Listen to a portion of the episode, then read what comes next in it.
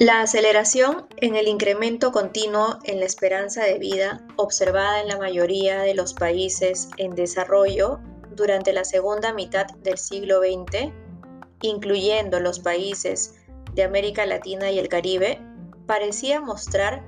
que a pesar de no haber una convergencia en el crecimiento económico de los países en desarrollo y los países desarrollados, se podría lograr una convergencia en la esperanza de vida, que sería posible reducir las brechas de esperanza de vida en el plazo de una generación. En el año 2013, la Comisión sobre la Inversión en Salud de la revista Lancet publicó un informe prospectivo de Salud Global 2035.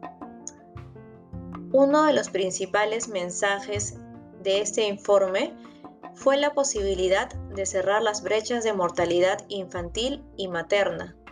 y de muertes por enfermedades e infecciones entre países pobres y ricos,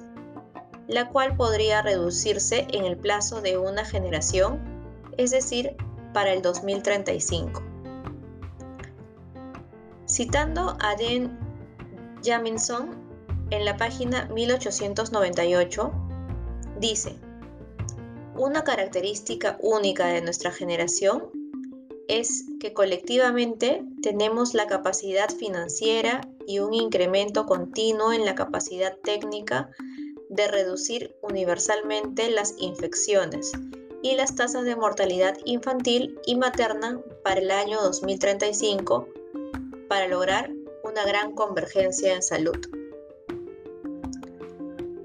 En la publicación titulada Prioridades para el control de enfermedades, compendio de la tercera edición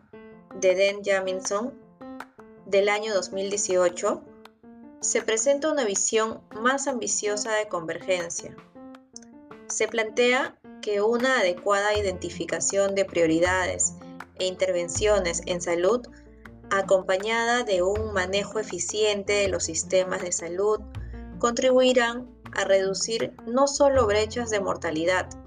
sino también las brechas en la esperanza de vida al nacer entre países emergentes y países desarrollados. Nuevamente citando a Jamison,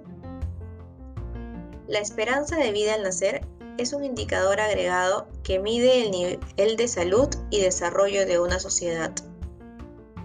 La brecha en la esperanza de vida entre países se va haciendo menor.